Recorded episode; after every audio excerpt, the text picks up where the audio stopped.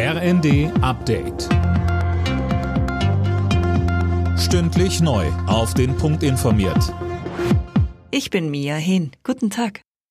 In der Wohnung des Terrorverdächtigen in Castrop-Rauxel hat die Polizei kein Gift gefunden. Die Ermittlungen laufen weiter. Mehr von Tim Pritztrup. In der vergangenen Nacht war ein 32-jähriger Iraner festgenommen worden. Er soll einen Giftanschlag mit Rizin und Cyanid geplant haben.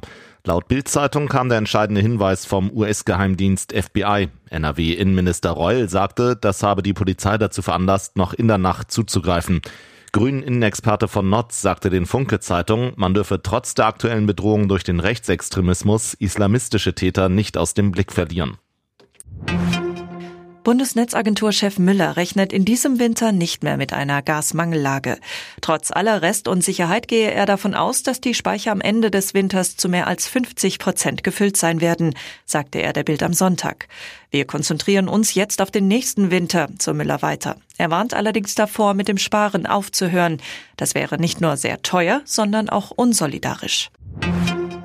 Die Corona-Zahlen in China gehen gerade durch die Decke. Die Volksrepublik beendet aber von heute an dennoch die rund dreijährige Abschottung zum Ausland. Mehr von Dirk Justes. Für Einreisende gilt keine Quarantänepflicht mehr. Es braucht nur noch einen aktuellen negativen Corona-Test.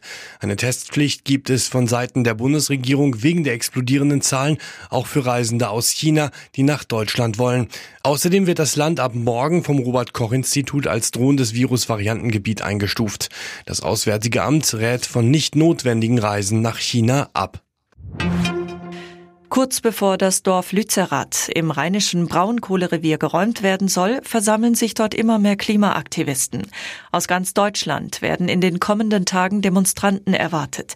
Die Polizei in NRW hat sich Verstärkung aus fast allen Bundesländern geholt. Alle Nachrichten auf rnd.de